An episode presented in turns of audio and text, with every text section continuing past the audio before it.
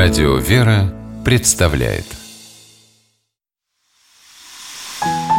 Прообразы.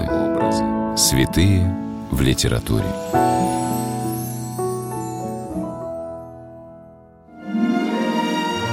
Историк и мыслитель XX века Георгий Петрович Федотов своими книгами много сделал для прославления русских святых. Здравствуйте, с вами писатель Ольга Клюкина с программой «Прообразы. Святые в литературе». Сегодня мы говорим о преподобном Ниле Сорском и книге Георгия Федотова «Святые Древней Руси». Место действия – Нило-Сорская пустынь Вологодской области. Время действия – 15 век по Рождестве Христовом. Святой Нил Сорский, прославленный церковью в чине преподобного, родился в 1433 году. В юности он принял монашеский постриг в Кирилло-Белозерском монастыре. Затем отправился в паломничество по святым местам Востока и несколько лет прожил на Святой горе Афон. После возвращения на родину Нил решил вести строгую подвижническую жизнь монаха-отшельника и поселился в уединенной келье на реке Соре в 16 километрах от Кирилла Белозерской обители. Желая подражать подвижнику, рядом с ним стали строить себе хижины другие иноки, и возник монастырь Нилосорская пустынь. Это был непривычный для Руси того времени общежительный монастырь, а так называемый скитский, и различие было существенным. Преподобный Нил не стремился иметь в качестве монастырских владений пахотные земли, лесные угодья или водоемы для рыбной ловли. Иноки в скиту не вели сообща никакой хозяйственной деятельности, а собирались вместе только для церковной молитвы. Они жили в избушках неподалеку друг от друга, соблюдая молитвенное уединение и кормясь каким-нибудь рукоделием. В книге Георгия Федотова «Святые Древней Руси» хорошо показано, какое место определял для себя в монашеской общине преподобный Нил Сорский. Его служение братьи не имеет характера ни управления, ни учительства. Нил не хочет быть игуменом или хотя бы учителем.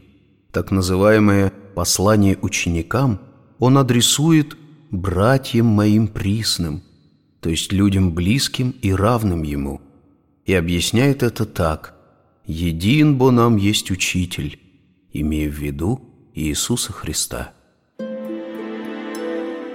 Преподобный Нил был убежден, что монастырям не следует иметь никакой собственности, а монахи не должны отвлекаться от своего главного дела – совершенствования в молитве.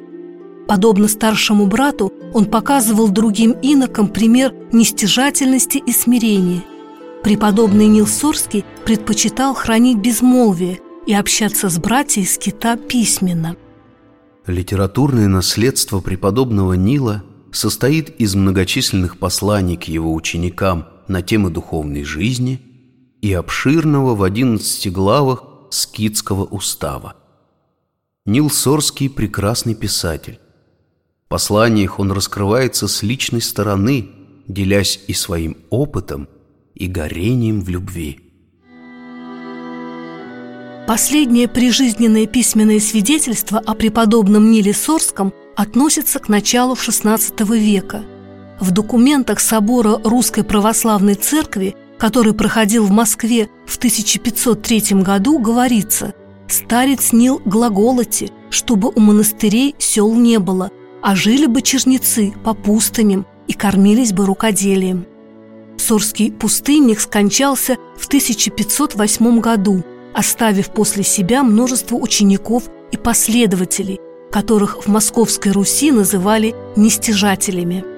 Письменные поучения преподобного Нила Сорского о духовной жизни получили известность далеко за пределами скитского монастыря на реке Соре. В Ниле Сорском обрело свой голос безмолвное пустынножительство русского севера. Он завершает собой весь великий XV век русской святости. В книге «Святые Древней Руси» Георгий Петрович Федотов убедительно показывает значение духовного опыта преподобного Нила Сорского в истории Русской Православной Церкви. Историк называет преподобного Нила выразителем самого глубокого и прекрасного направления русского подвижничества. С вами была Ольга Клюкина. До новых встреч в авторской программе «Прообразы. Святые в литературе». Прообразы. Святые в литературе.